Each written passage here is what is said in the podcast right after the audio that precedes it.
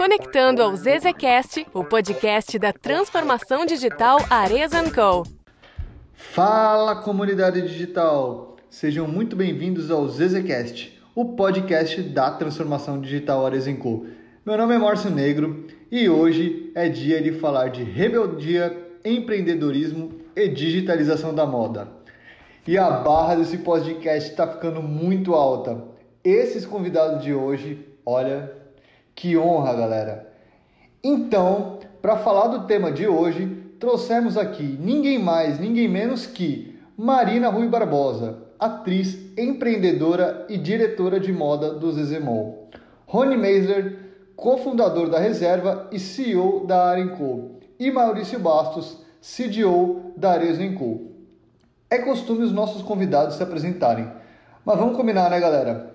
Esses convidados dispensam apresentações. Mesmo assim, eu vou pedir que eles se apresentem de forma breve, já explicando como a história deles se conectam com o empreendedorismo no mundo da moda. Então, vamos começar pelo, pelo Rony. Rony, se apresenta aí para a galera.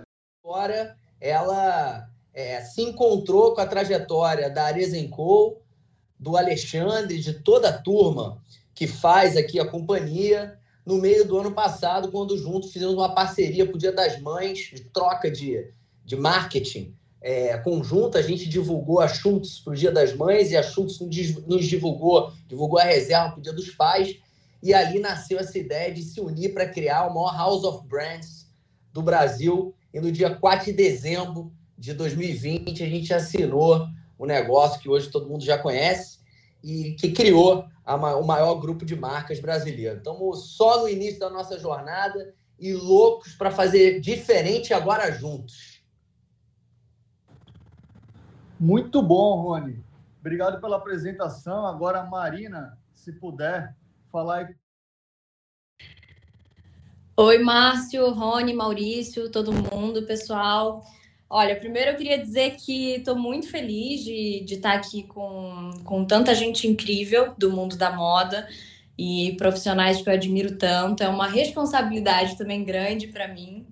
E no último ano eu tive a oportunidade de mergulhar assim, né, no universo da, da moda, o que tem me deixado cada vez também mais apaixonada, porque é algo que eu sempre me interessei muito.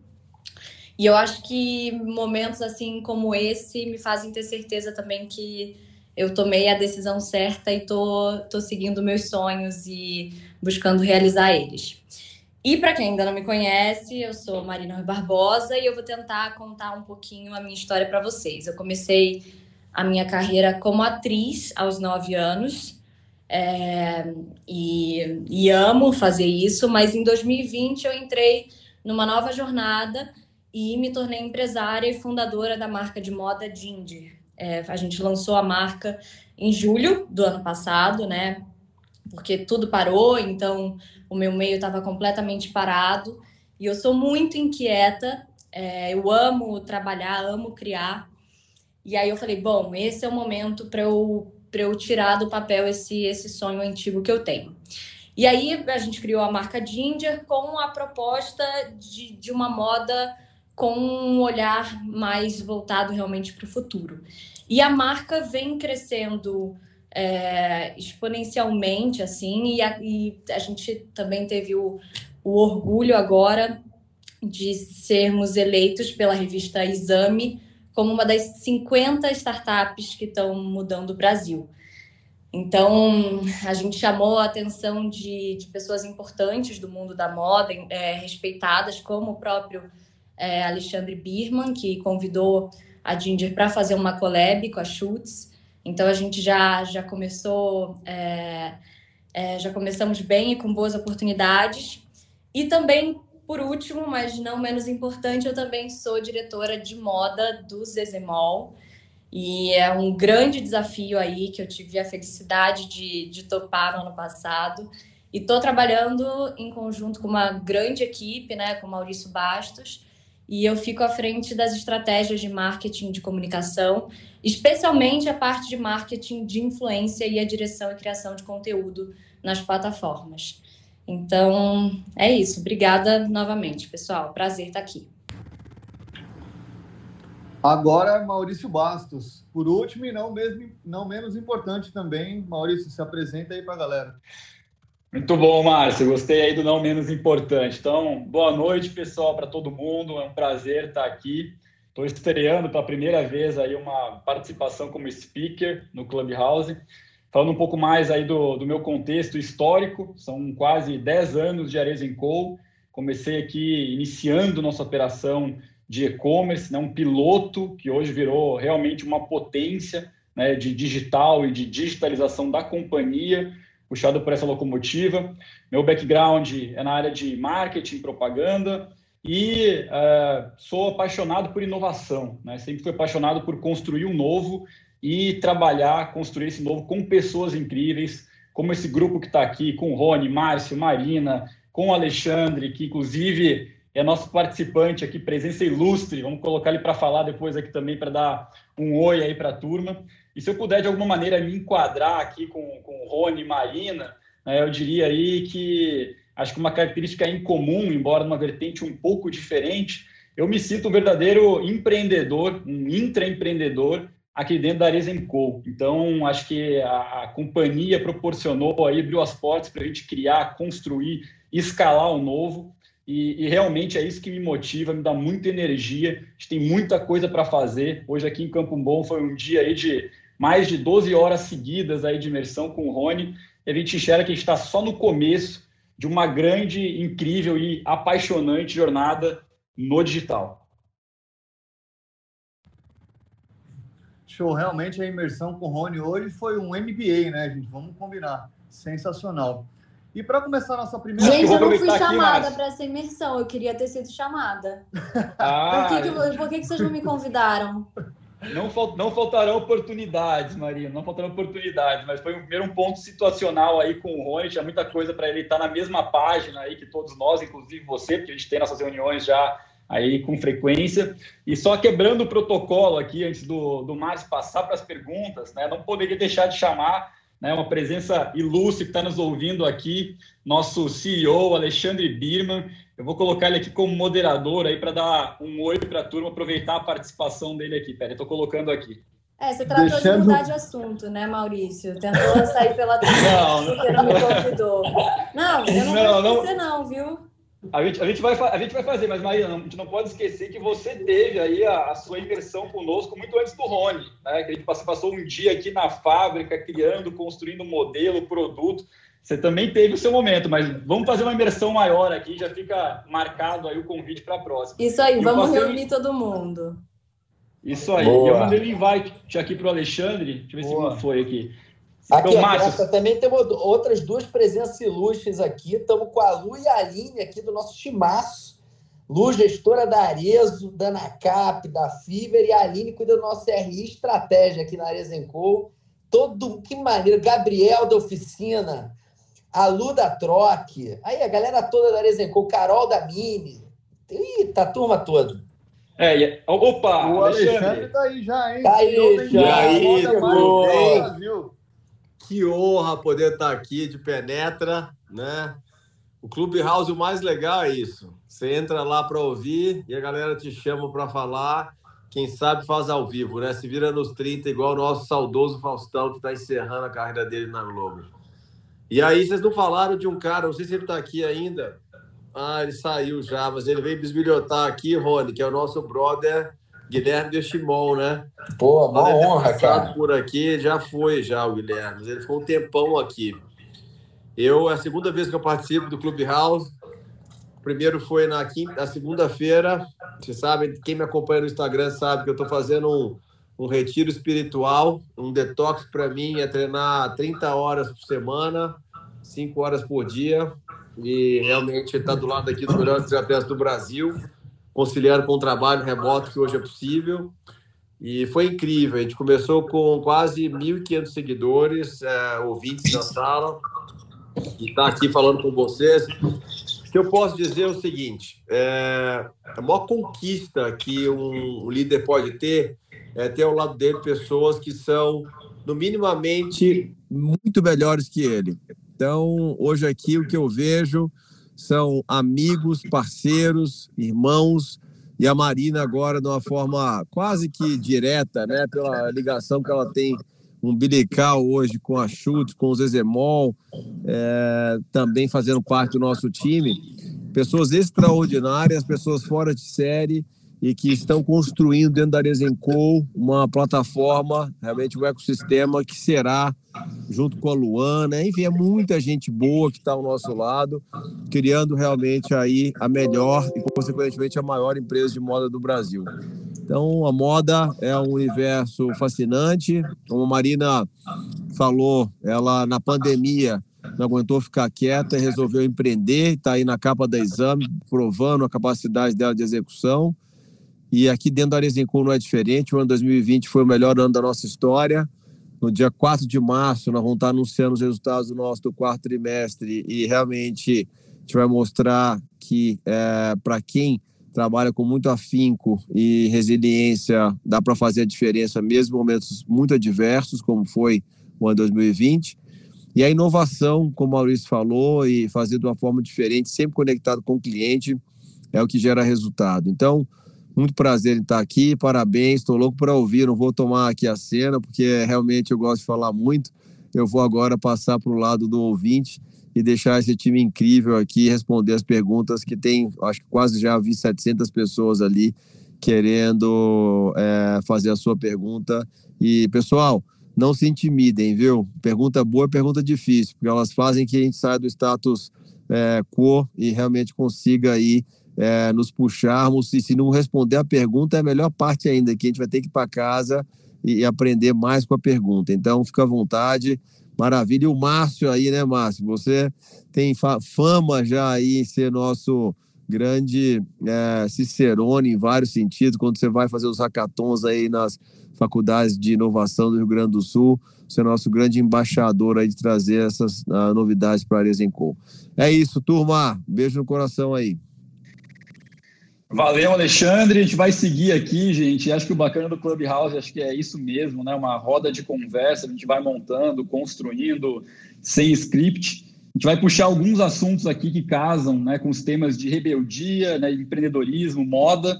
E no final, né, a gente vai terminar aí pontualmente às 21 horas. Eu quero abrir aí, se der tempo, uns 10 minutinhos antes do final, para perguntas, para que a gente possa fazer uma interação aí com todo mundo que está ouvindo. Tenho certeza que tem muita pergunta na mesa. Então a gente vai abrir uma janelinha no final também. Márcio, com você.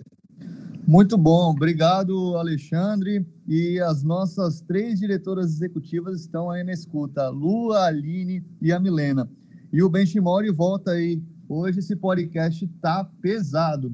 Então vamos lá, gente. A primeira parte a gente vai falar um pouco sobre empreendedorismo e negócios no mundo digital, né? Então, como diz o Rony, nasceu perfeito, nasceu tarde. E um ponto que pesa muito quando a gente fala de negócios do mundo digital é o customer centric, né? O o Rony fala muito sobre isso. Então, eu queria saber como você enxerga essa obsessão pelo cliente, desde o onboard do cliente na marca até o pós-venda. A pergunta é para o Rony, mas obviamente está aberto o debate aí. Bom, Márcio, excelente pergunta, né? A gente estava passando um dia aqui falando do digital, né? Da digitalização das empresas, da transformação digital, um termo tão usado é, hoje em dia no ambiente de negócio. E, e, é importante que se desmistifique isso, né? É, a transformação digital é um mindset, é uma, é uma forma de pensar com foco e obsessão pelo cliente. Né? Por, aqui, nosso propósito aqui na reserva é cuidar, emocionar e surpreender as pessoas todos os dias, todos os nossos stakeholders, né? consumidores, fornecedores, colaboradores, comunidades que estão ao redor da marca. Quando você é obsessivo na, na observação do comportamento desses stakeholders, né, é, e, e, na análise dos dados desse comportamento, você descobre vontades que às vezes nem ele sabe que tem, são vontades meio subcutâneas, né? É, ou vontades que eles conhecem, ou até problemas, principalmente é, quando você consegue transformar um problema numa solução, a gente brinca aqui na reserva, de transformar limão em limonada, né? É, você usa, você pode usar a digitalidade para isso ou não. Então, o digital ele é meio, ele não é fim, né? É, então, a questão do customer centric é tão somente isso: é você ser obcecado pelo que você faz, você amar o que você faz. Por conseguinte, o teu patrão é o seu cliente, né? O seu patrão é a sua patroa. Então você observa ele, convive com ele e da, e da convivência você começa a observar é, vontades, desejos, dificuldades e construir soluções para isso, né? E ao longo aqui da história da, da reserva, a gente foi fazendo isso, mas assim, de uma maneira muito simples. Eu vou dar um exemplo aqui, né? Conselho é bom, exemplo arrasta, que você citou a frase, que a gente adora aqui. É, vou dar um exemplo, a gente tem um grupo de, de clientes com os quais a gente convive recorrentemente no desenvolvimento de produto, né? Então, nós, todos os anos, fazemos uma linha de camisetas para o carnaval, camisetas divertidas para usar nos bloquinhos e tal. E numa conversa com os clientes, um deles se virou para a gente e falou que é, foi em 2020, né? Que no ano passado, antes da, do Covid, seria o carnaval do contatinho, né? Gente achou aquilo curioso. Que é carnaval do contatinho? Não, agora você pode botar, você embeda num QR Code o seu contato do Instagram, alguém escaneia no seu celular o QR Code e cai na tua página do Instagram. Assim, você não precisa passar teu Instagram no meio do bloco, barulho e tal. E a turma do produto brilhante que a gente tem hoje na companhia ouviu aquilo e inventou uma camiseta, a qual a gente carinhosamente chamou de QR Crush, né? Uma camiseta tão simples quanto isso. Ela é uma camiseta branca com QR Code enorme no meio do peito e você ia para o bloquinho com aquela camiseta. Você fazia na internet, né? A camiseta a gente entregava até cinco dias úteis ia para o bloquinho com a camiseta e quem quisesse te escaneava e caía no seu Instagram, né? A camiseta foi um sucesso, vendeu em uma semana quase 20 mil unidades e, na minha opinião, esse é o um exemplo prático e objetivo do que é ser customer-centric, em escutar o cliente. Se a gente não tivesse conversado com o cliente, que é a premissa mais básica de qualquer desenvolvimento de produto, esse hit não tinha nascido. Muito bom, Rony. Aproveitando aqui falando de Customer Centric, antes de deixar a Marina entrar um pouco nesse tópico, eu tenho algumas coisas para falar. Eu queria fazer a ponte aí com o nosso grande amigo e parceiro, com o Guilherme Benchimol. Nós conectamos ele aqui para também poder participar aqui, conversar conosco. E não sei se o Rony quer acrescentar alguma coisa. Grande guia! Pô, que honra te ter aqui, irmão. Que honra, Fala, garoto. Pô, meu velho. Oi, Guilherme. Você falando com a Oi, Marina, tudo bem? Vi você falando aí com, com, com o Edu um pouco parecido. Falei, pô, deixa eu escutar essa conversa aí. Isso me interessa.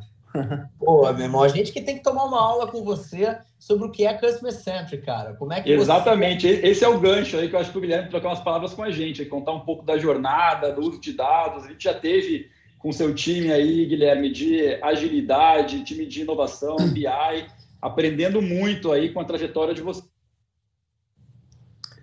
é, acho que, acho que o Rony já deu uma aula aí, Maurício. Ele já, já falou bastante. Hoje em dia não tem como você não ser focado no cliente, né? Não basta só você ser bom de comunicação, né? Você tem que entregar, você tem que entregar para o cliente uma experiência incrível, né? Tanto do ponto de vista do produto quanto do ponto de vista de, de preço também, né? É, e os dados são, são a maneira que você tem de conseguir garantir que você não vai mais no feeling, né? Então, os dados, que, o que se diz é, aparentemente é clichê essa frase, mas é verdadeira. Né? Os dados são o novo ouro, porque você consegue construir várias teses, entendendo o perfil do cliente, entendendo o que, que ele está pensando e dessa forma construir algo que realmente vai entregar aquilo que ele, que ele espera. Né? Então, então você conseguir conseguir ter uma empresa descentralizada, né? construir construir uma empresa é, que você tem, tem vários núcleos empoderados, né? são, são as squads, né? assim que funciona a XP. São pequenas startups com, com autonomia plena e cada startup tem o seu CEO, então com isso você vai crescendo, tendo, tendo espírito de empresa pequena. Então, assim, no caso nosso, né, são, são, quase, são quase 4 mil funcionários. Né? Como é que você consegue fazer com que o seu executivo lá dentro é, se sinta trabalhando numa empresa pequena como era lá 20 anos atrás. Né? Então você quebra a empresa em pequenas em pequenos núcleos, você garante que esses núcleos eles têm como meta mais importante o encantamento do cliente, né? E a gente mede isso através de NPS e você vai dando condições, você vai trazendo informação, você vai criando, uh, você vai trazendo outras pessoas que complementam que complementam os squads com dados e com, com outras coisas mais E, e quando tem um propósito genuíno, como eu sei que Arezo tem, Arezo e reserva hoje em dia. Né? Não sei se eu chamo, chamo e reserva ou só Arezo mais. Né? Mas como eu sei que Arezo tem, você vai juntando um propósito, você vai, você vai dando espaço às pessoas, você vai criando um, um, uma, uma autonomia grande das pessoas, você vai alinhando elas com você a longo prazo. Isso tudo no final traz uma é, traz uma transformação muito grande. Né? Foi um pouco da fórmula que a gente seguiu, né? encontrar as pessoas certas, dar liberdade e e alinhá-las com você a longo prazo. Só, só esse movimento aqui já resolve muita coisa, né? Quem, quem é empreendedor entende, entende disso, né? Uh, se a minha agenda na empresa hoje é basicamente garantir que essas três coisas aconteçam: né? encontrar as pessoas certas, construir as metas corretas e alinhá-las comigo a longo prazo. Uh, então, acho que eu falei muito até, Maurício. Muito, mas muito, muito, muito bom, muito bom, Guilherme, muito bom. Se você puder fazer só uma pergunta aqui, antes de seguir o jogo em relação a isso, tem muita gente nos ouvindo aqui do mercado de varejo, moda, de grandes empresas. Isso foi algo que você preservou desde o início da empresa, de pensar como uma startup e trabalhar de maneira descentralizada? Ou em algum momento você enxergou que a coisa estava ficando muito complexa e teve um momento de ruptura de para tudo e vamos reorganizar a casa? Como que foi isso? Não, teve, teve. Ali em 2000, 2013, 14, mais ou menos, eu comecei a perceber que a gente estava virando uma empresa, digamos, mais normal. Né? É, a gente estava crescendo e aí né, você estava virando já uma empresa é, uma empresa média, talvez talvez até grande, né? E aí isso isso é o perigo, né? Porque quando você começa achar que você está virando uma empresa grande, é o começo do fim. Porque porque as pessoas já começam a não se sentir mais empoderadas né? Numa empresa grande, né? você imagina você trabalhar numa multinacional. Numa multinacional, o seu esforço individual já não faz mais tanta diferença. E, e, de novo, isso é o começo do fim. E a gente começou a sentir isso nesse momento. Foi quando a gente começou a ver que a gente tinha que tentar encontrar outros modelos de empresas que haviam crescido sem perder o espírito de empresa pequena. E, e no final, a empresa que eu mais me encantei lá atrás foi a, é, foi a Spotify que, que justamente tinha montado esse modelo muito bem montado, que eram pequenos núcleozinhos que se, que se conectavam entre si, eram pequenas células de 10, 15 pessoas no máximo. Então, toda empresa era quebrada em, em núcleos menores, em cada núcleo tinha tinha um CEO nele, com autonomia, com metas claras, mas todo mundo, todo mundo se sentia trabalhando numa pequena startup. Apesar da empresa ser grande, aquele núcleo era pequeno e quando você é uma pessoa de um time de 10 ou 15 pessoas, faz muita diferença. Quando você é uma pessoa de um time de 5 mil pessoas, você não sabe mais o quanto a tua interferência faz diferença naquela construção que vem sendo que vem sendo concebida. E a gente viu que aquilo era importante, que, que a gente não ia conseguir tirar o melhor de cada ser humano se a gente não mudasse a nossa governança corporativa. E aí que veio a visão de quebrar a empresa, a XP, em, em squads, e hoje na XP são mais de 100 squads. Né? Então, a, a, empresa hoje funciona similar ao que a, ao que a Spotify é, fez há 5, 6 anos atrás. E isso, é, isso muda completamente o jogo, porque todo mundo se sente empoderado, é, você, você cria aquele conceito de extreme ownership, que no final isso faz a diferença. Né? Se o ser humano se sente é, é, é, à frente de algo que se, que se ele colocar a mão muda a trajetória da, daquilo que vem sendo feito, é, aquilo, aquilo dá frio na barriga nele, aquilo faz as pessoas se conectarem de um jeito diferente. E se você cria as metas corretas, se você cria o alinhamento certo, no caso nosso, todo mundo que trabalha na empresa, se fizer diferença, pode virar sócio. É, isso, isso, bem trabalhado a longo prazo faz mágica. Eu, assim, eu diria que foi isso um pouco que a gente fez esses últimos anos. Muito bacana. E a gente estava falando aqui sobre cliente, sobre ouvir o cliente, entender é, sobre o mercado, o momento do mercado. E eu acho que esse é um dos, dos grandes segredos e uma das grandes sacadas para as empresas também é, não pensarem só em números e também não se queimarem no, no mercado, né? com o consumidor, com o cliente. É, então, acho que um, um, um dos, dos segredos e uma das coisas mais importantes é você entender realmente o que está acontecendo no mundo e como a sua empresa deve se posicionar naquele momento, né? Então, eu estava ouvindo vocês falando também sobre, sobre isso do, do consumidor, entender as necessidades, entender é, as lacunas. E eu fiquei pensando sobre o lançamento é, da Ginger, né? Porque foi isso, eu lancei em julho a marca, num momento completamente frágil, né? O mundo vivendo uma pandemia. E naquele momento eu percebi que, que também não dava para eu, eu lançar uma marca, lançar uma grife é, com um lucro voltado para mim, que eu tinha que fazer algo também pela sociedade, pela, é, pelo, pelo meu país.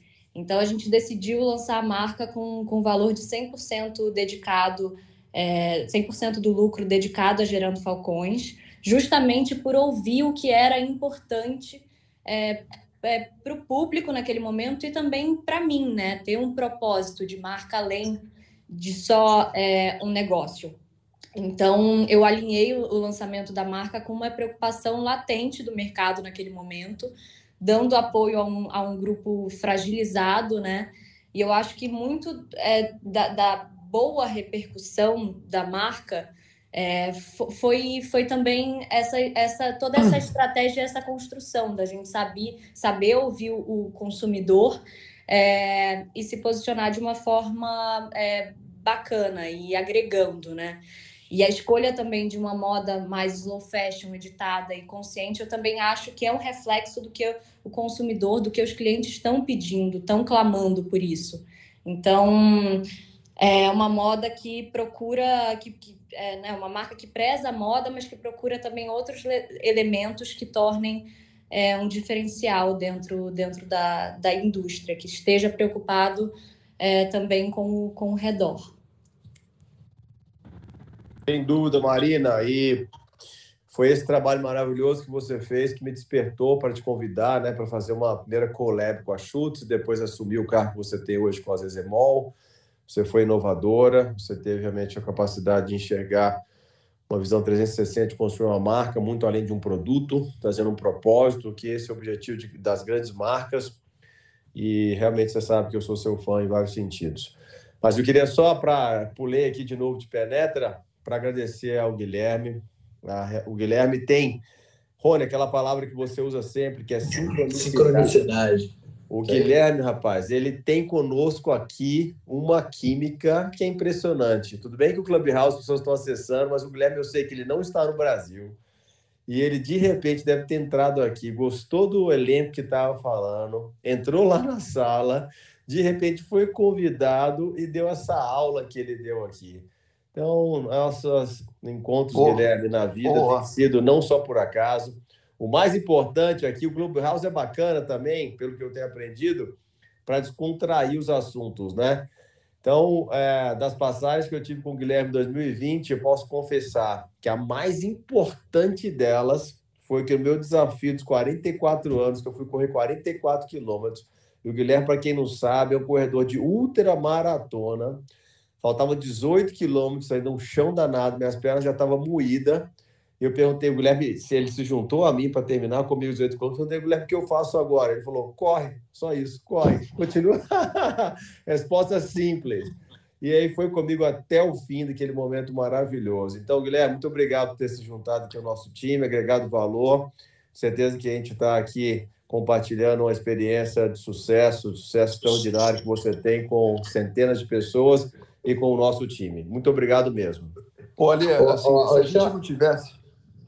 Ô, ô, Gui, vou só complementar aqui as palavras do Xande, cara. Você é dos caras mais generosos e humildes que eu conheço, cara. Assim, pô, virou um amigo Pô, o Guilherme Benchimol pode. Nosso padrinho, né? Que foi Pô, lá no dia do nosso, que os bancos ficaram bravos, né? Que quem fez o toque conosco foi o Guilherme, né? Que nem estava envolvido a XP no nosso deal, mas quem estava lá celebrando o nosso deal foi a XP com o Guilherme. Foi a XP, cara. Todo mundo falou: caraca, o Guilherme apareceu, a gente fez o deal, o Guilherme apareceu e bombou mesmo. Nosso padrinho selou a parceria. E tem uma coisa que, enquanto o Guilherme estava falando, que eu li aqui o tema da, da conversa, Shane Rebeldia e Moda. Rebeldia e Moda. Com Maria, Maria Rui Barbosa e Rony e Guilherme Benchimol, porque ele está na capa da GQ desse mês, cheio de estilo, irmão. É, ele tá mesmo, viu? Tá tirando onda. O, o, o Rony, olha só. Não, Rony ali, eu sei que nossas empresas são listadas, então a gente não pode falar muita bobagem, né? É verdade. Mas se, gente, mas se a gente, se nossas empresas tivessem um pouco mais de sinergia entre elas, a gente tinha que fundir. Que tentar montar uma empresa de investimento com, com, com toque de moda. Porque, Opa. pô, é uma fusão do cacete, né? Gostando. A Aline tá aqui, a Aline Pena tá aqui, ó. Tenho certeza que ela já tá anotando tudo. Essa Aline Olha, o Clube, Clube House gerando oportunidades, hein? Pô, a gente pode pensar nisso um dia, hein? Ô, Gui, Como é que a gente pode montar uma empresa? board aqui, Gui. É. é o primeiro passo, é o primeiro passo. Ele tá ganhando a cantada minha aqui, a torta é a direita. Mas, gente, a Marina comentou um negócio que eu achei, que eu achei super legal mesmo, né? e eu acho que vale, é, acho que vale a pena dar uma luz nisso. É, é, hoje em dia, eu sinto cada vez mais isso acontecendo. As pessoas não querem mais só uma experiência incrível e um preço espetacular. As pessoas querem, querem marcas comprometidas em deixar o mundo melhor. E então as marcas que não têm um propósito, que não têm essa preocupação com o lado social, com o lado ambiental e outras coisas mais, elas vão ficar no tempo. Então eu sei que eu sei que vocês todos aí têm essa cabeça e isso é muito bom, né? Porque a gente sempre quis encontrar os culpados. Né? A gente sabe que o mundo ou o Brasil como um todo tem mil defeitos. E o defeito nunca é a gente, né? O defeito é sempre um terceiro, né? Se é o governo, é seja lá quem for, etc. E agora quem vai resolver isso somos nós, né? Então as marcas, as empresas, os empresários, eles vão ter que ser cada vez mais conscientes, vão ter que continuar se entregando experiências espetaculares com preços espetaculares também, mas vão ter que se comprometer com a sociedade. Cada vez mais o cliente vai exigir isso. Então, isso é, isso é muito bacana. Gente, é isso aí. Eu vou ter que sair fora aqui da conversa, que eu vou ter um, um compromisso aqui onde eu estou. Valeu, Guilherme. Muito obrigado, cara. Obrigado Valeu, beijo a todos vocês aí. Tchau, Guilherme. Valeu, Guilherme. Valeu, Guilherme. Valeu, valeu, galera. Abraço. Obrigado. Continue vocês aí. Toma ouvinte. Um abração. Obrigado. Tchau, tchau. Valeu, obrigado. Ô, Marina, obrigado, eu, eu, queria obrigado, complementar, Marina, o que você disse, cara. Assim, eu, me chamou a atenção a Ginger, primeiro pelo fato de você estar tá montando uma marca de moda, pelo nome, a marca é fortíssima e tem tudo a ver com você, e fundamentalmente pela questão do propósito. Assim, é, Gui falou um pouco de capitalismo consciente, né? Eu tenho a honra de ter, de, de ter sido o segundo presidente do movimento no Brasil, um movimento que foi criado pelo John McKee, que é o fundador da Whole Foods é, nos Estados Unidos. O movimento ele prega que numa, numa sociedade a gente tem três entidades: o, o, o Estado, a iniciativa privada a sociedade civil. É óbvio que o Estado ele tem a maior responsabilidade porque né, vive e arrecada para isso, pela sociedade, mas isso não tira a nossa responsabilidade enquanto iniciativa privada e sociedade civil. E o movimento prova a tese de que quando a iniciativa privada investe socioambientalmente, as comunidades ao redor reconhecem isso e devolvem com fidelidade. Né? É o chamado share of, em vez de share of wallet, é o share of heart. Né? E, consequentemente, o negócio se torna maior com mais fidelidade, com mais clientes. Então, é, enfim, a gente vive um ambiente de mundo, principalmente com a pandemia, que deixa isso escancarado na cara de todos nós. Quer dizer, se a iniciativa privada não assumir o seu papel de responsabilidade, é, principalmente no Brasil, no, no Brasil, um país tão desigual, né, um país tão pobre, se a, se a iniciativa privada não assumir esse papel né, de, através das suas atividades comerciais, também contribuírem para a reconstrução do nosso país, para que o país seja reempreendido, dessa vez sob bases morais e éticas mais sólidas, né, a gente não tem muito lugar para onde ir, não. Né? Assim, aqui, na, aqui na reserva, a gente tem alguns projetos sociais, o que mais se destaca é, o, é, o, é um P5P, né? desde 2016, a cada peça de roupa que a gente vende, a gente complementa cinco refeições para quem tem fome no país. Já foram quase 47 milhões de refeições complementares, suficiente para alimentar aproximadamente 10 mil brasileiros com três refeições diárias. num país onde um em quatro cidadãos, isso pré-pandemia, com a pandemia piorou, um em quatro cidadãos não sabem se vão comer hoje. São 53 milhões de brasileiros que enquadram-se no perfil que se chama insegurança alimentar. São pessoas que não sabem se vão ter algum dinheiro para comprar alguma coisa para comer hoje. E desses 53 milhões, quase 9 milhões não vão comer nada hoje. Então, o problema da fome no país é muito grave. E quando a gente bota isso é, no negócio lá em 2016, o negócio é completamente é, reinventado para todo mundo que está ao redor. Né? O consumidor que entende que, através da sua relação com a marca, também está contribuindo para tornar o país melhor. Os colaboradores da empresa que tem um orgulho danado, né? que quando vendem lá uma, uma camiseta, uma bermuda ou uma calça, tem a consciência de que está fazendo a sua parte para a construção de um país melhor, o fornecedor que entrega um produto com qualidade para que possa também fazer sua parte, e as comunidades é, retribuem. Então, assim, não tem outro caminho, pessoal. A gente está com quase duas mil pessoas escutando, é, e não tem, assim, pô, a reserva, Arezo, né? É, Schultz, Anacap, todas as marcas do grupo podem parecer negócios, poxa, muito grandes e que pode... Cara, tá aí o excelente exemplo da Marina, né? Começou um negócio no meio da pandemia, né? Ou seja, já começa o negócio com essa preocupação, com esse nível de consciência e responsabilidade. Fantástico, Marina, muito legal. Eu acho que é um exemplo que arrasta certamente um monte de empreendedores e empreendedoras que estão nos escutando aqui. Não é uma questão de disponibilidade financeira, é uma questão de disponibilidade emocional. Muito obrigada, Rony. Eu admiro muito você, admiro muito a história aí que você, você vem construindo. E ouvir essas palavras de você, para mim, faz toda a diferença, pode ter certeza. E eu acho que o mais importante é não, não fazer nada também isolado, né? Você ter realmente um propósito ali que, que sirva de guia, de fio condutor para todas as, as estratégias e também para essas ações sociais, né? Que seja algo contínuo. A gente fez. É no lançamento com a Gerando Falcões, depois também a gente fez com a Casa do Rio, que atua é, na região no estado do Amazonas, com iniciativas que contribuem para o desenvolvimento humano e territorial, é, ajudando na educação, empreendedorismo e, e agroecologia lá na Amazônia. Então, a gente está sempre buscando realmente maneiras de unir a moda a, a ajudar a fazer a fazer diferença realmente e não só não só trazer produtos interessantes que óbvio são fundamentais, né? Estratégias de marketing também é, bacanas, mas trazer é, a, a parte social é, como como também um, um guia e um objetivo para a gente.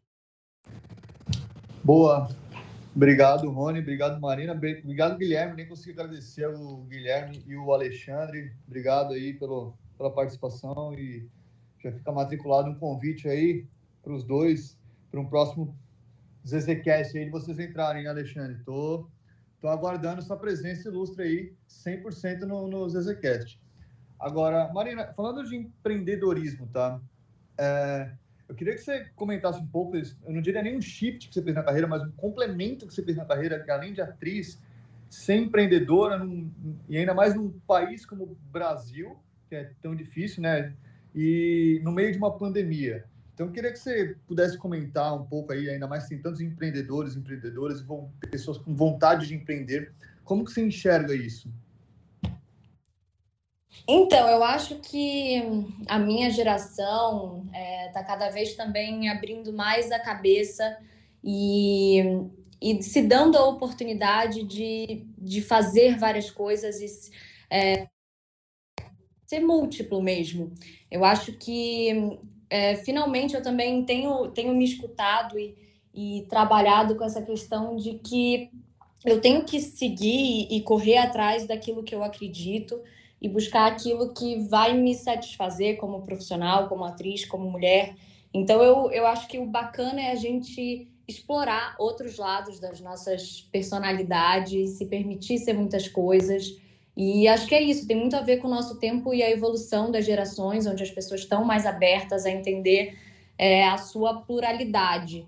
É, então, acho que há, alguns anos uma mulher não poderia querer ter tudo, ser dona de casa, trabalhar, trabalhar cuidar dos filhos, ser vaidosa, é, tá numa sala é, do Clubhouse falando com, com empresários, empreendedores tão incríveis como vocês.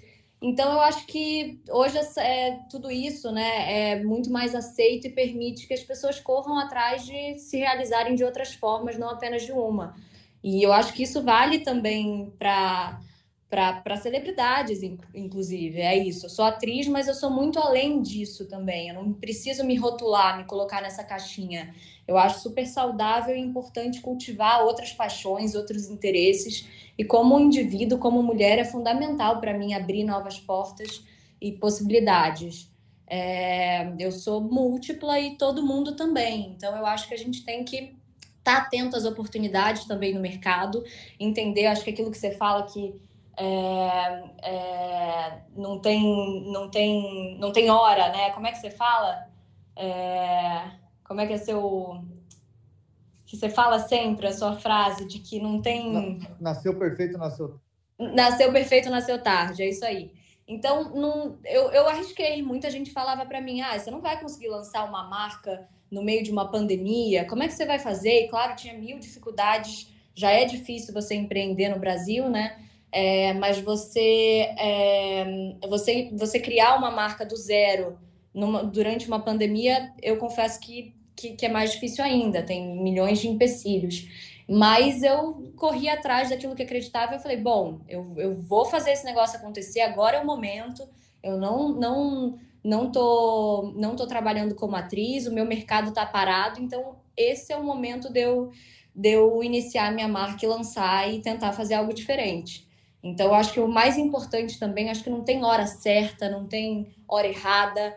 É, o, o momento certo é aquele que você decide, é aquele que você é, toma a sua decisão de, de empreender, de, de começar. Então, não existe hora, hora certa para começar. Comece, faça.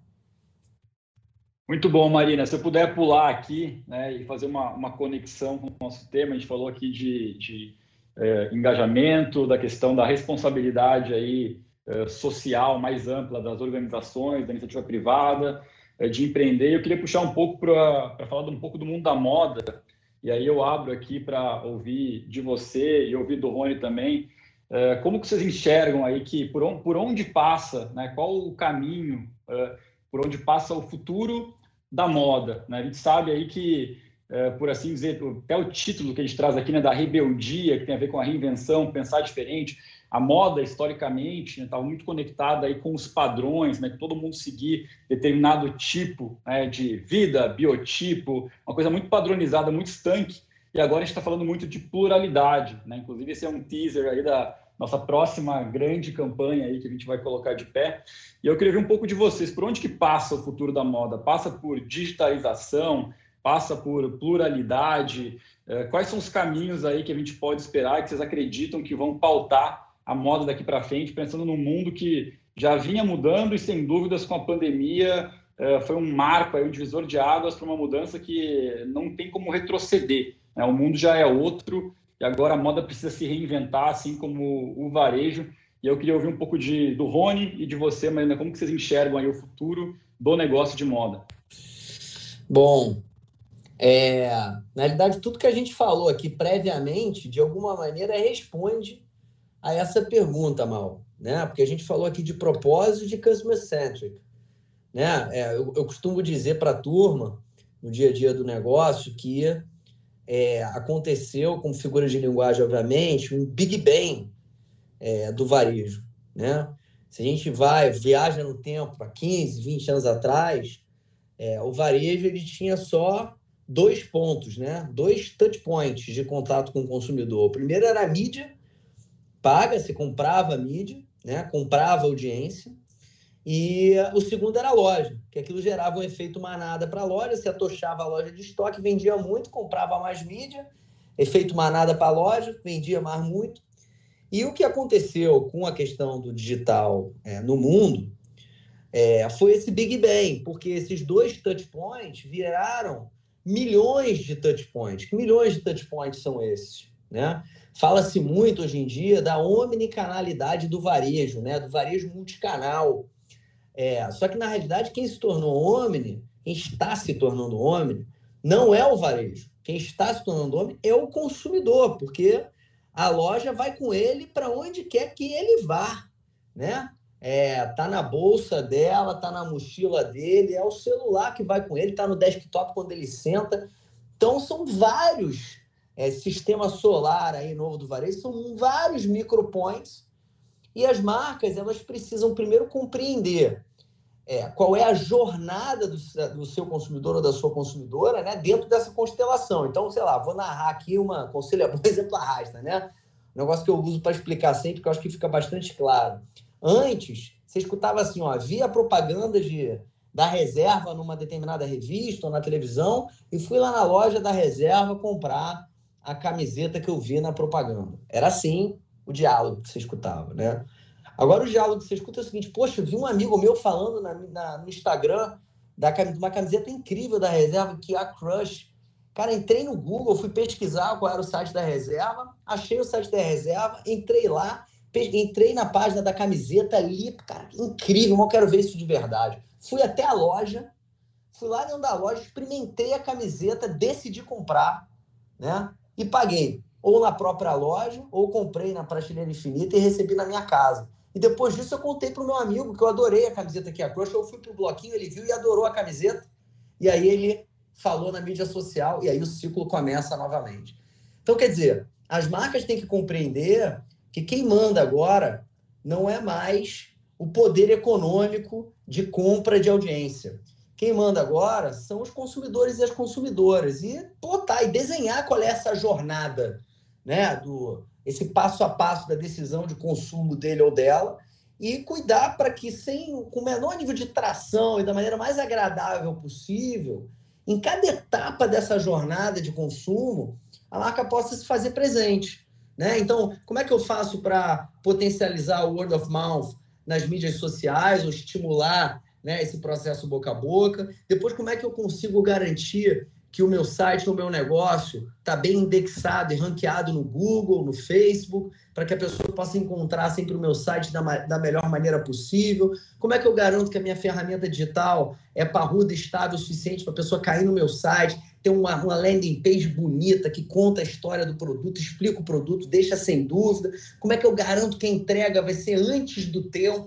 Assim eu vou surpreender positivamente o cliente, vai ver a roupa cheirosa, com cartão é, sugerindo que ele poste nas mídias sociais né, aquela embalagem assim gera mais boca a boca. Como é que a minha loja vai ter um super touchpad lá para ele montar um iPad para ele montar a camiseta e os nossos os nossos times de vendas vão ser de edu educators de marca que vão explicar o produto, vão explicar o processo, né? A embalagem bacana para caramba. Então, a marca tem que trabalhar para se fazer nesse novo mundo, nessa nova constelação de consumidores, fazer presente, bem presente em cada uma dessas etapas da jornada de consumo.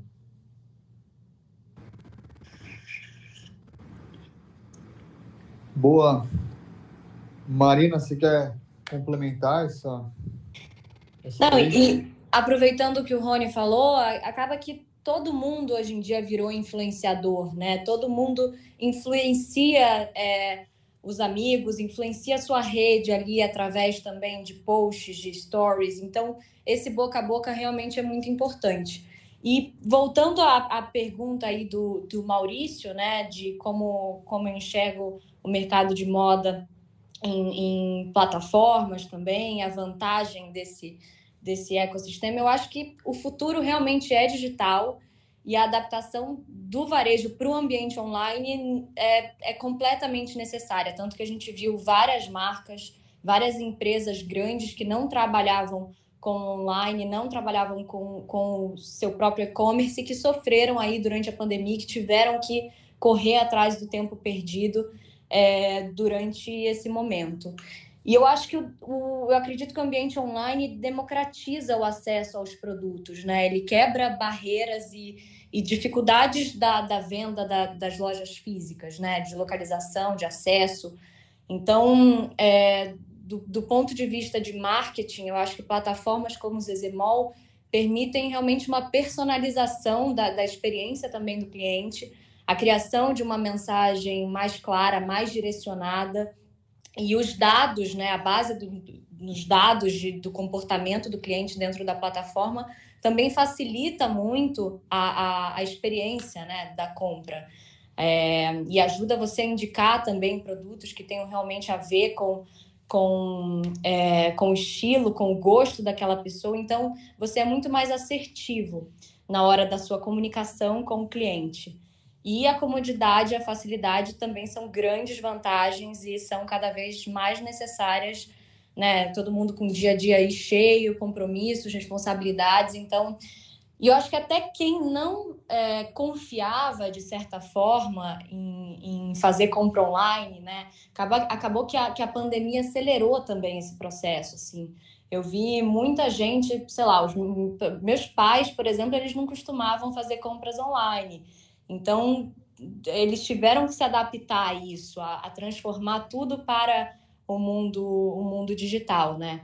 Então, acho que a pandemia acelerou esse processo realmente marcas e é, empresas que já estavam ligadas é, nessa, nessa situação e nesse movimento é, se deram melhor, né? Como, como o grupo Arezo, por exemplo, aí como o time de vocês que mandou super bem durante e conseguiu trabalhar com as adversidades da, da pandemia.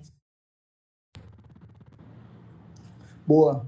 Legal, Marina. Obrigado, Marina, Rony, Maurício. Vocês falaram da, da plataforma de moda aí, falaram brevemente do Zezemol, é, na questão de produtos. Eu queria que vocês pudessem, pode até começando pelo Maurício, falassem um pouco da, de, dessa questão de plataforma é, digital de moda, falasse é, de todo esse ecossistema, né? além de produtos, serviços que se oferecem na plataforma, conexão de marca, experiência. Queria que você, vocês pudessem falar um pouco mais sobre isso.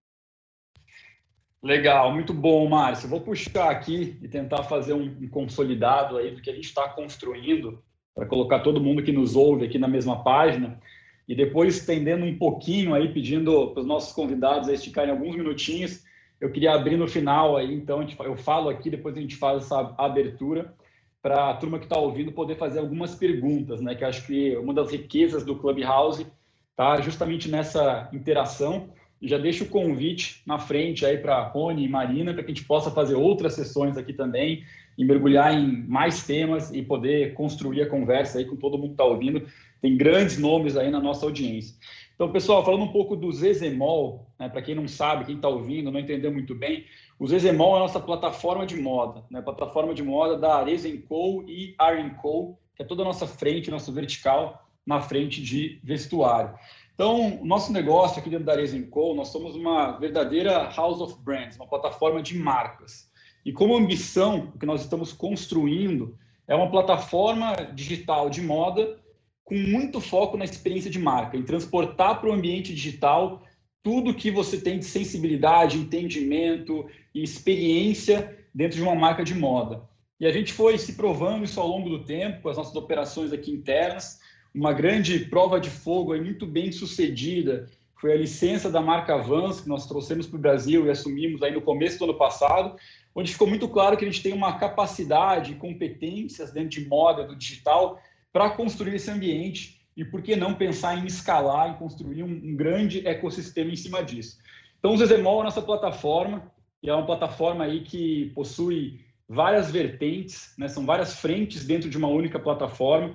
Então, a frente mais simples de enxergar hoje, e convido todos que nos ouvem aqui, é baixar o nosso aplicativo, né, o Mall, que é a frente de, do marketplace, né, onde a gente tem a parte transacional de e-commerce de 1P, né, que são as nossas marcas, e o 3P, que são as marcas parceiras, são mais de 40 marcas hoje de moda e tem uma, um roadmap aí grande, muitas marcas para entrar.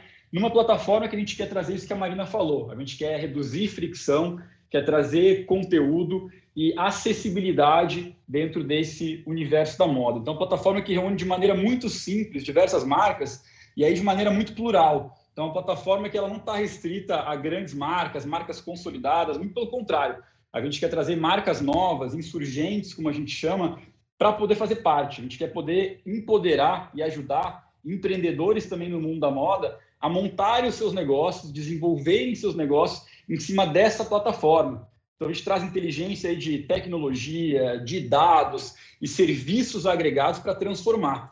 Então, um dos exemplos aí do que a gente está fazendo, então, a parte transacional é uma parte, por assim dizer, mais fácil de ver, mas a gente está construindo outras camadas, né, que envolvem conteúdos, serviços, uma camada muito importante também, que agora se junta ao nosso negócio, e acho que ela está aqui na audiência ainda, que é a nossa grande parceira e sócia, Luana, é a Troc. Né? Então, a Troc, para quem não conhece, né, é uma plataforma de resale, de economia uh, circular, como a gente chama, voltada né, para o segmento da moda, e faz parte também de uma grande tendência de tudo que a gente falou aqui, de uma moda mais sustentável, de uma cadeia mais circular, e é um mercado que cresce de maneira exponencial. Né? Então, o mercado de second hand ele cresce a 21 vezes aí o que cresce o varejo tradicional de moda, e a tendência é que nos próximos 5, 6 anos ele seja maior globalmente do que é hoje o mercado de, de fast fashion.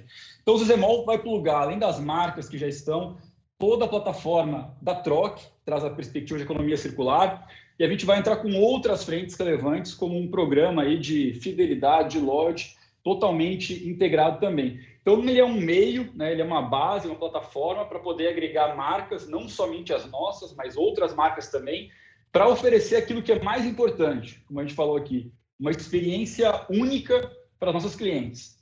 E esse é um ponto que a gente leva muito a sério desde a nossa largada, né, como empresa, mas também no, no digital, onde uma frase que a gente tem estampada no nosso time de atendimento aqui é: faça pela sua cliente, pela nossa cliente, o que ninguém mais faria. Então isso é algo que a gente leva muito a sério. Tem histórias aí emblemáticas, né, como uma que uh, um colaborador nosso viajou 500 quilômetros para entregar um sapato para o Natal para uma cliente. Isso é criar experiência, isso é construir marca, isso é construir histórias que sejam memoráveis. Então, o Zezemol ele é a base para isso. Ele reúne tudo que está dentro de Arezzo Co e Arenco numa única plataforma que vai poder acelerar novos negócios e conectar as clientes com uma experiência verdadeiramente única, simplificada, com pouca fricção e conectando também os ambientes físico e digital. Então, resumidamente é isso. Acho que bateu aqui nove horas, então vou até abrir rapidamente aqui caso o Rony e Marina queiram complementar um pouco o que eu falei. E na sequência, tem bastante gente com a mão levantada aqui, a gente vai pegar aleatoriamente algumas pessoas, umas três pessoas, para não estender muito o nosso tempo, e a gente vai abrir para algumas perguntas aqui. Rony, Marina, querem complementar? Olha, Maurício, eu acho que você já falou hum, super bem, né? Ninguém melhor do que você para falar sobre o Zezemol. Mas é, eu queria falar isso, que o Zezemol é um marketplace né, incrível, que reúne todas as marcas do grupo, mas também a gente tem uma curadoria mega inteligente de, de etiquetas, por enquanto só nacionais, e com uma experiência de compra super inovadora no site, por aplicativo de celular também, super rápida. E a nossa plataforma já surgiu com uma base de mais de 10 milhões de clientes cadastrados e, e a gente está trabalhando cada vez mais para ter marcas novas, trazer novidades, descobrir novos talentos aí pelo, pelo Brasil inteiro de marcas do mercado brasileiro no segmento feminino e também no masculino. E a gente tem vários projetos incríveis que a gente quer apresentar novos talentos, é, ajudar nas conexões de, do meio. Então, a gente tem a nossa magazine, e a gente está trabalhando para deixar ela cada vez mais, mais forte, essa revista que por enquanto é apenas digital, para trazer conteúdo, para trazer uma, uma curadoria também de produtos interessantes, dar dicas de style. Então, a gente está trabalhando em, em, vários projetos e esse ano eu tenho certeza que o Zezemol vai, vai decolar é, cada vez mais. Bom, perfeito, Marina. E Mal, eu não tenho mais nada a falar. Vocês explicaram é, o Zezemol com perfeição. E a única coisa que eu poderia complementar é com a frase que eu sempre falo diuturnamente para todo mundo que comigo convive sobre esse negócio que estamos construindo aqui. Foguete, meus caros e minhas caras, não dá ré a empresa tem um grupo de pessoas assim maravilhosas, é, tem uma visão de digitalidade que eu considero a corretíssima E eu não tenho a menor dúvida que a partir daqui a gente está só começando no processo de ajudar aí na reconstrução é, do mercado de varejo de moda brasileiro, que ficou tão machucado aí nos últimos anos.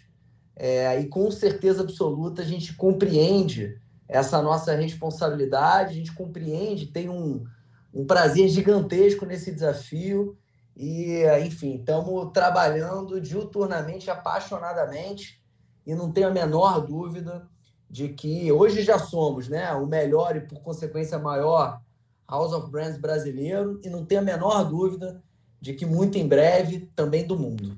Porque, como consequência de ser um grupo de pessoas muitíssimo especial. Boa, Rony. Muito bom, muito bom, Rony. Valeu. Mas eu vou, eu vou, puxar, eu vou puxar aqui. Eu Vai nunca mexi aí. nesse negócio aqui, então se der problema aí, vocês me ajudam. E eu vou Bom. chamar alguém aleatoriamente aqui que está nos ouvindo, que levantou a mão, tem bastante gente com a mão levantada. Tem 27 pessoas com a mão levantada. Para fazer uma pergunta aqui. Então, eu vou pegar de maneira totalmente aleatória aqui.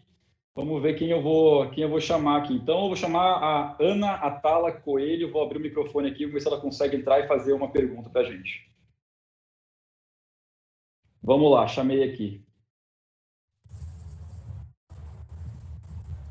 Acho que agora eu já entrei, né? Boa noite. Entrou.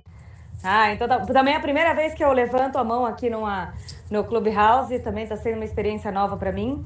Primeiro, boa noite a todos, Rony, Maurício, Márcio e Marina, obrigada por dar essa oportunidade da gente, enfim, se conectar né, com, com vocês e, de certa forma, se conectar com todos é, do mundo da moda, né? Que eu acho que a gente tem aí uma, uma, um mundo muito grande nesse mercado e aqui a gente está tendo uma oportunidade de conversar e ouvir vocês falarem.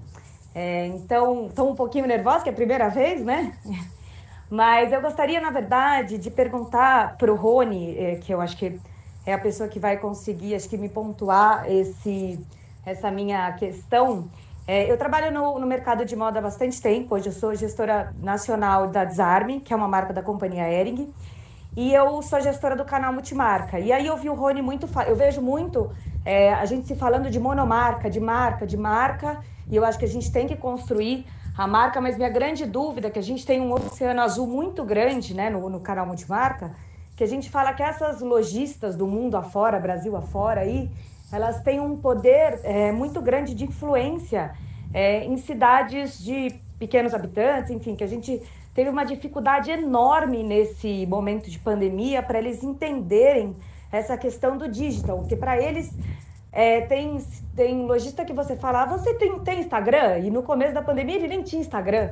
E ele tem uma influência enorme na cidade, vende para as principais é, clientes. E aí eu queria perguntar para o Rony é, como que ele vê essa parte do digital e omnicanalidade, a gente conectando tanto o monomarca, né, franquias, lojas próprias, com o, o multimarca. Como que você vê essa grande conexão que eu acho que a gente tem uma oportunidade gigantesca como no mercado de moda nesse, nesse canal?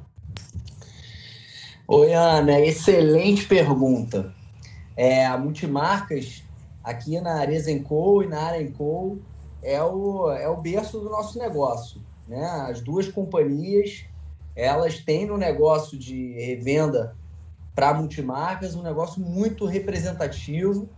É, e nesse e nessa entidade, o lojista multimarcas, né, um parceiro comercial assim de muitos e muitos anos. Né? São quase 3 mil lojistas aqui entre, entre marcas do grupo. É, assim, na, a pandemia ela certamente acelerou e muito a vontade e a predisposição de digitalização desses negócios regionais. Né? É, eram negócios muito regionais e, por isso, muito pouco digitais. É né? É, é, os exemplos que você citou são cidades de interior, cidades menores, onde todo mundo se conhece, e a coisa acontecia. É, e a gente teve, no nosso caso aqui, assim que aconteceu a pandemia, a primeira preocupação que a gente teve foi com o canal Multimarcas, porque é, a gente tinha acabado de faturar a coleção de inverno, né? Ou seja, estava todo mundo com as caixas fechadas, com as boletas para pagar, né? E sem canal digital é, algum para vender. Né? Então, assim, a nossa primeira postura foi conversar com eles, tirar o problema financeiro da frente, negociar os títulos, dar crédito, fazer tudo que a gente tinha que fazer, para que aí sim a gente pudesse focar em inovação. E a gente fez um conjunto é, de a gente é, oferecer um conjunto de soluções e ferramentas digitais para que, puder, que eles pudessem sair né, e melhorar a situação da venda deles. Né? Então, eu vou te dar aqui alguns exemplos de sementes que né, foram plantadas nessa pandemia, tanto em Co como em Co, que eu não tenho a menor dúvida que vão florescer enormemente a partir de agora, ajudando a criar essa cultura de digitalidade de integração é, de canais. Né?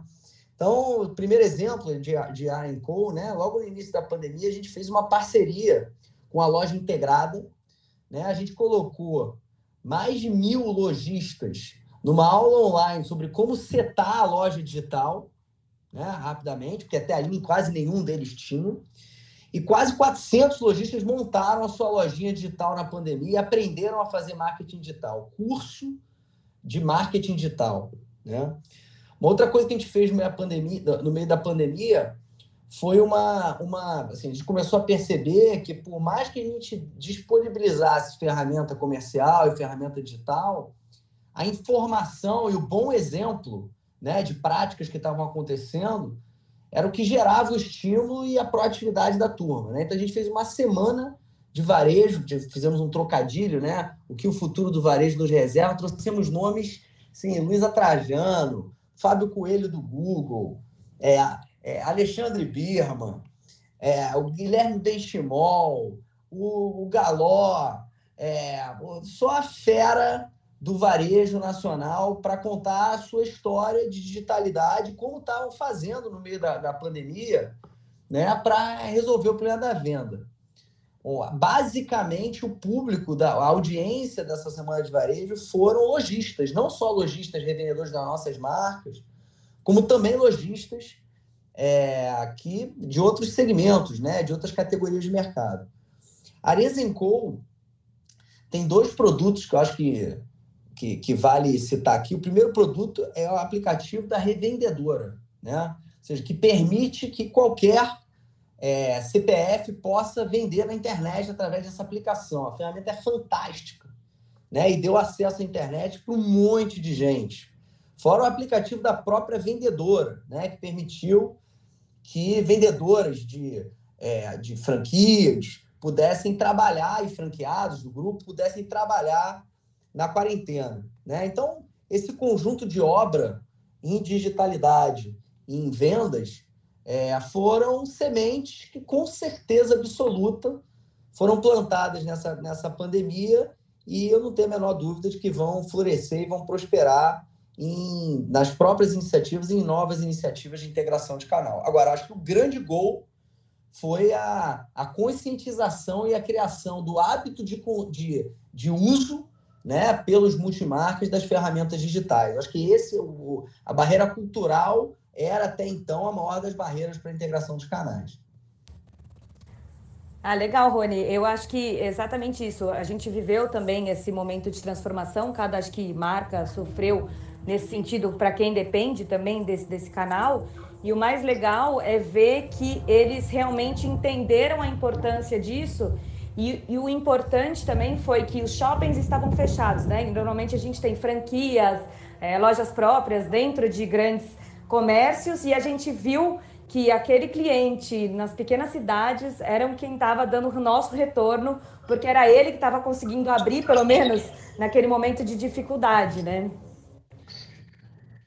Muito bom, muito bom, Ana. Obrigado pela pergunta. Eu vou, eu vou fazer um papel aqui ingrato de, de timekeeper aqui para a gente conseguir fazer Boa, mais duas perguntinhas que a gente estourou nosso timing aqui já. Então, agradeço aí a, a Ana pela pergunta e vou chamar mais uma pessoa para perguntar. Obrigado, aqui, Ana. a gente faz mais duas aqui. Então, vou chamar aqui a Didi Maia. Vamos ver se ela vai, vai entrar aqui. Chamei. Vamos ver se deu certo. Pronto. Oi, tudo bem? Boa noite. Primeiro, eu quero agradecer a oportunidade de estar perguntando aqui para vocês, que são pessoas que eu admiro muito. O Rony eu acompanho há muito tempo já essa parte de empreendedorismo dele. O Alexandre foi uma pessoa que foi bem importante na minha vida, porque, mesmo distante, ele me inspirava bastante. E eu trabalhei durante muito tempo numa empresa que já teve Arezo. Então, eu conheci um pouquinho mais da história aí, de como é que foi isso, esse crescimento da empresa, né? Da Arezo. E a minha pergunta é o seguinte: hoje em dia, com a Marina, é, que lançou aí a, a Ginger, que é uma marca super nova. Ela mostrou que a gente tem espaço no mercado para é, fazer diferente, né? Eu trabalho com consultoria de marcas e atendo alguns clientes que ficam muito na, na dúvida do que falar, do que uh, apresentar, do que uh, comunicar, e eu tento ajudá-los dessa forma. E o que eu sempre bato muito na tecla com eles é sobre a diferenciação porque o cliente ele, ele acaba se conectando com você através da sua história, através das coisas que você é, oferece para ele de informação, né? E que vão ajudar ele a construir a imagem do que, é a sua marca e do que, que é você. Queria ouvir um pouquinho de vocês sobre isso.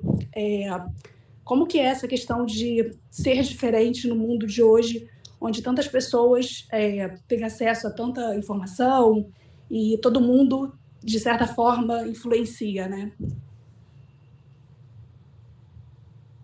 Bom, é, primeiro, obrigada, viu, pela, pela sua pergunta também e, e pelo, pelo conhecimento da Ginger, né? A gente é uma marca super nova, a gente tem sete meses aí no mercado, mas a gente está buscando a nossa, o nosso espaço, buscando o nosso lugar, entendendo mais também sobre as, os nossos clientes e, enfim, construindo a nossa história. Assim, uma das coisas que eu percebo que foi muito importante e que gerou um, um boom bacana assim para a marca, claro, a gente já falou de propósito, a gente já falou sobre a questão de, é, de ações sociais, o quanto isso é importante na hora da, de você montar uma empresa e na hora de você se posicionar. A gente falou da, da sensibilidade de entender o momento que o mundo e a sociedade estão passando. Mas falando agora um pouquinho de marketing, é claro que eu sei que eu, eu tinha, eu, eu tenho uma, uma facilidade, né, por conta do meu trabalho como atriz, por conta da minha exposição, por conta de eu ter uma plataforma com, é, com muitos seguidores, né, e poder divulgar é, a minha marca para muita gente, assim atingir é, muitas pessoas. Mas eu acho que muitas atrizes, muitas pessoas lançam marcas, né? E, e, enfim, eu queria tentar fazer algo realmente diferente. Então, isso foi desde a escolha e algo que tivesse identificação comigo e que as pessoas associassem a mim, né? Então, desde a escolha da, do, do nome Ginger, que, é, enfim, tem vários significados, mas também tem a questão da cor do meu cabelo, o fato de eu ser ruiva, até a questão da cor laranja, que marcando muito é, a identidade visual da, da marca e toda a comunicação. E a nossa estratégia também de marketing lá no começo, né, em julho, é, foi, foi diferente. A gente pensou, bom, como que é, como chamar a atenção de algo? Porque é isso, eu represento várias marcas, né? É, faço várias campanhas publicitárias e tudo, e eu queria realmente que tivesse algo diferente. Era um momento também muito especial, né? De lançamento da minha própria marca. Então, juntando essa questão do moletom, que era época de, que era momento de todo mundo fica em casa, que as pessoas estavam saindo é, para fazer poucas coisas e realmente necessárias. É, e com todo cuidado, máscara, enfim. Aí tinha a questão do moletom, a questão da cor laranja, que eu queria comunicar e, e, fazer com que ficasse muito marcante. Então, eu pensei, junto com, com a minha sócia, Vanessa Ribeiro, a gente falou: bom, como a gente pode chamar a atenção? É, como a gente pode gerar um, um burburinho e também uma, uma divulgação natural, que todo mundo fale sobre é, e faça uma propaganda natural, espontânea, né? Então a gente, é, eu fui para a feira comprar laranjas com o moletom laranja, com meias laranjas, então, e com uma eco bag que a gente também vende na, na, na Ginger, na nossa plataforma. É, então, esse primeiro momento onde teve, onde eu estava usando o produto, foi a primeira vez que viram o produto que eu ia lançar e de uma forma natural, as pessoas estranharam ao mesmo tempo aquelas fotos de paparazzi, que o paparazzi tirou minhas fotos na feira e que saíram na Globo.com, o Google Gloss também que estava escutando a gente publicou, então tô, essas fotos viralizaram nas redes sociais, todo mundo falando, gente, a Marina é, foi na feira com um moletom laranja, uma meia laranja, que, que comprar laranja, que, que, que diferente. Então, acho que você buscar também formas inovadoras de você chamar a atenção também faz toda a diferença na hora de você de você ter uma estratégia de, de marketing. E claro que é super complexo isso, né? Muito. É, é, falando assim, parece uma coisa assim que eu tô falando que foi simples e não é. A gente bate muita cabeça e hoje, né, com sete meses de marca, a gente fica o tempo inteiro pensando realmente em novas estratégias, o que, que a gente pode fazer, porque é um, realmente é um, é um mercado que está crescendo cada vez mais, está todo mundo produzindo muito conteúdo. Então, é, existe realmente essa, essa dificuldade da gente tentar encontrar algo que não esteja sendo feito e, e formas diferentes de, de chamar a atenção e captar a atenção do público para gerar mais engajamento, para gerar mais compartilhamento, né? Então foi por aí que, que a gente que a gente começou. Muito legal, porque a pessoa conseguiu a sua identidade, né? Beleza. Muito bom. Vamos puxar Obrigado pela pergunta. Maurício. Vamos para a última, vamos para a última, que a gente está já no, no final vou, aqui. Vou então, puxar gente, uma aqui, tá? Vai lá, Márcio, puxa aí você então. Vamos lá, mandei. Daniele Melo. se ela conseguiu entrar. Dani, entrou? Oi, oi, estão me ouvindo? Sim, sim, Dani, pode, pode. Boa noite, gente. É um prazer estar falando com vocês. Na verdade, é um sonho. Rony é minha inspiração. É, Marina também. É... Bom, eu sou a Dani, eu sou aqui de Santa Cruz de Capibaribe, Pernambuco. Eu tenho uma loja de atacado, assim como o Rony começou com atacado. E a minha pergunta seria para ele. É, eu penso muito em migrar para o varejo. Eu já tenho uma base de clientes online, praticamente 90% do meu faturamento é online. E aí eu queria saber de, do Rony é, como é que funciona basicamente essa migração de, vare... de atacado para varejo. E eu tenho muito, muita vontade de fazer isso. Oi, Daniele. Prazer em falar contigo. Deixa eu só ver se eu entendi bem a sua pergunta. Você falou que hoje 90% da tua venda é online, mas que o teu negócio é de atacado. Você vende na internet isso, exatamente. marcas, é isso. E, e, gente, e... Na verdade, Oi. nossos clientes são é, pequenos empreendedores, tá? Aqui, nessa pandemia, um diferencial nosso foi justamente isso. A gente criou um site, a gente já trabalhava com WhatsApp, venda pelo WhatsApp no atacado. E aí a gente Entendi. criou o site aqui na nossa cidade, é um centro de atacadista, na verdade. É, e aí a gente criou um site, esse foi um diferencial nosso, e aí a gente conseguiu atingir é, esses 90% de venda online. Então, praticamente, nosso faturamento hoje é online. Entendi. E você faz venda atacado online para esses clientes, que antes você atendia por WhatsApp. Isso, isso. E agora você quer começar a vender a varejo para o cliente final também. No online. Exatamente. Exatamente. Eu já tenho uma loja física é, de, de, de, varejo e tenho duas de atacado. Mas tá. aí eu queria migrar no online para o varejo. E o teu negócio é um negócio de marca ou não? Ou você não tem marca? Ou o teu negócio é mais produto tem. e menos marca? Tenho sim. Minha marca é Sofia. Eu uso loja Sofia para quem quiser conhecer. Opa, Nós aí, somos ó, fabricantes. Faz o Nós somos fabricantes de t-shirts também, como reserva, sendo um segmento Legal. feminino. E aí a gente sempre busca é, frase, frases de empoderamento, sempre ressaltar que a mulher realmente pode fazer o que ela quiser. Perfeito.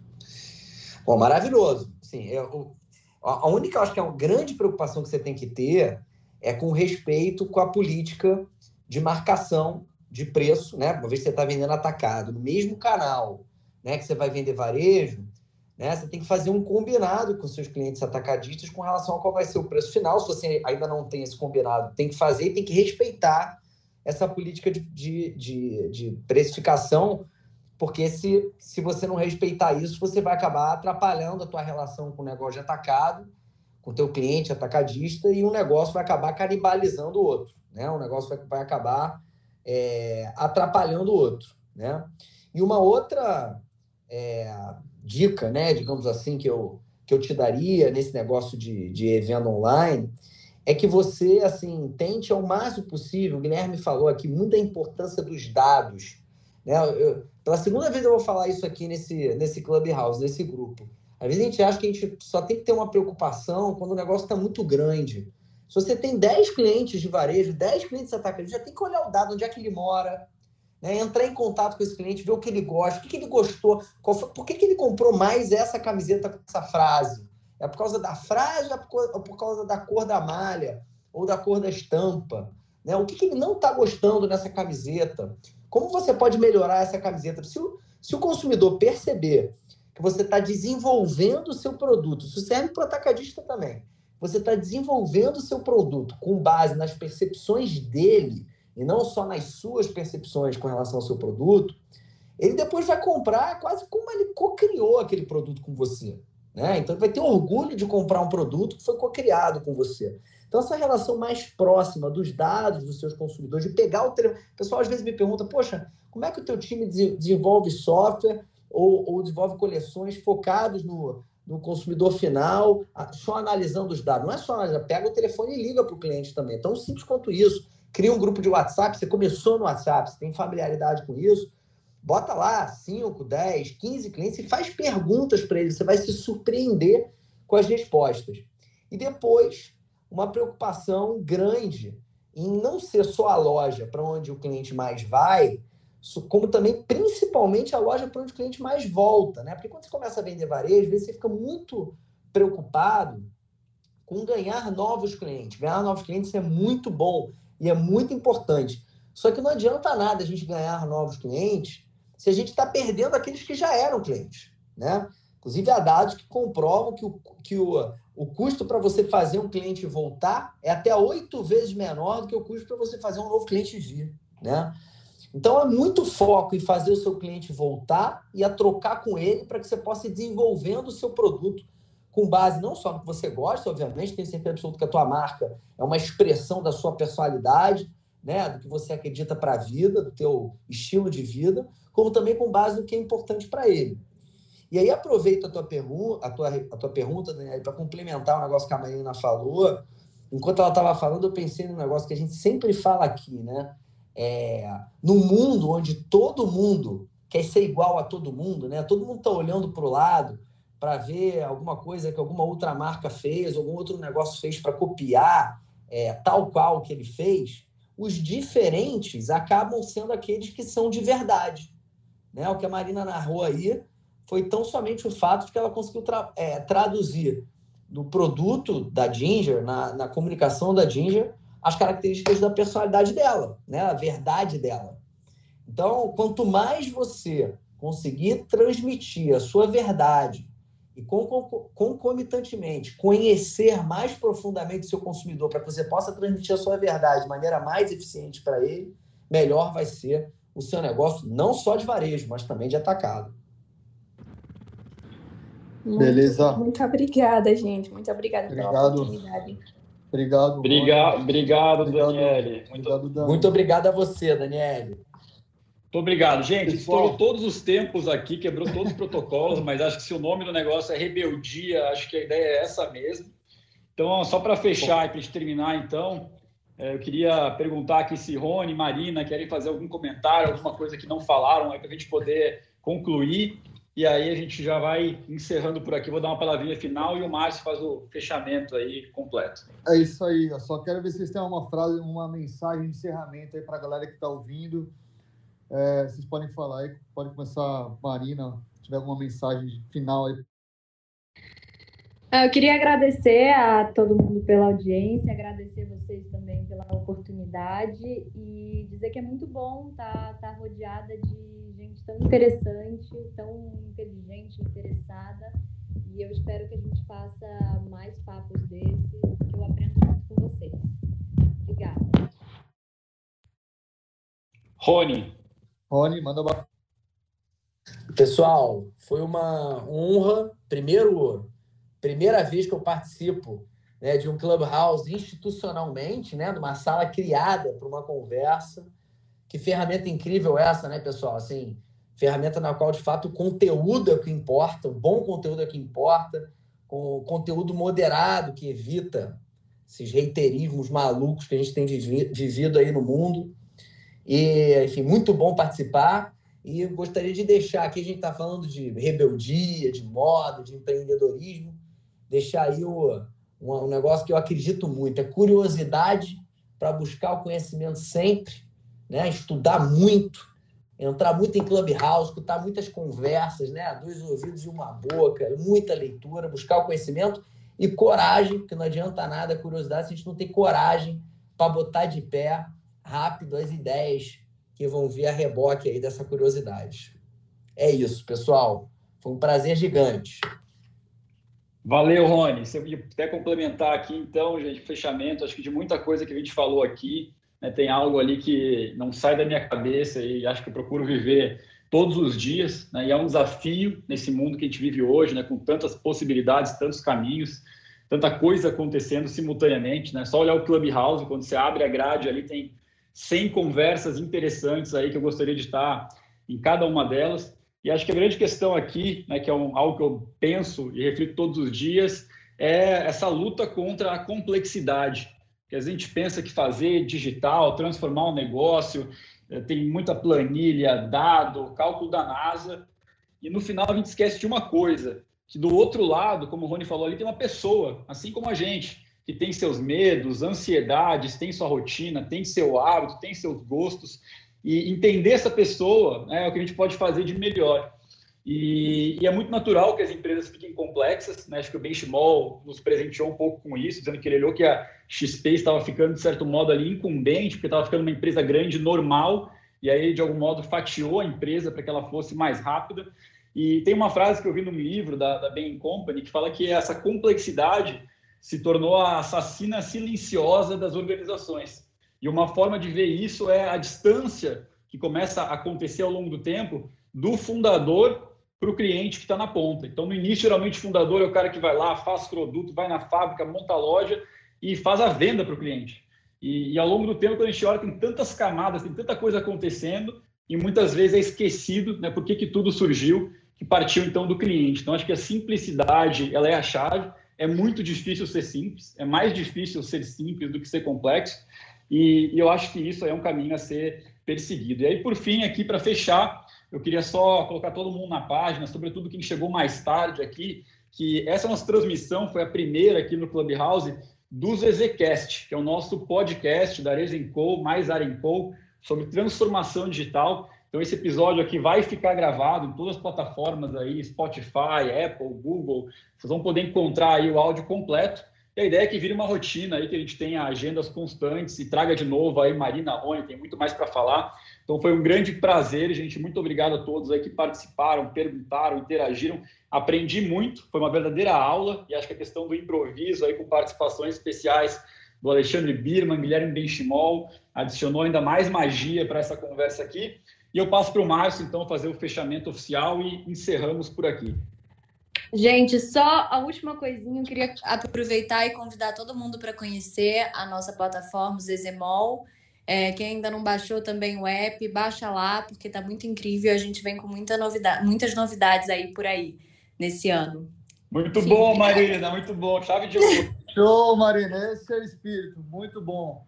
Yes. Obrigado, obrigado, Rony. Obrigado, Maurício. Obrigado, Marina. Foi realmente um ZZCast sensacional. Infelizmente chegou ao fim hoje, o episódio de hoje, mas temos o nosso Instagram, zz.cast, e o nosso site zzcast.com.br.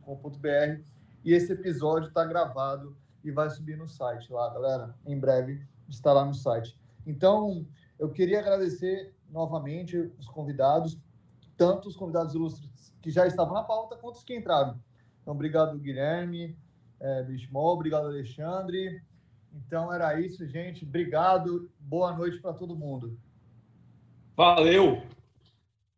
Valeu, galera. Boa noite a todos. Um beijão. Até a próxima.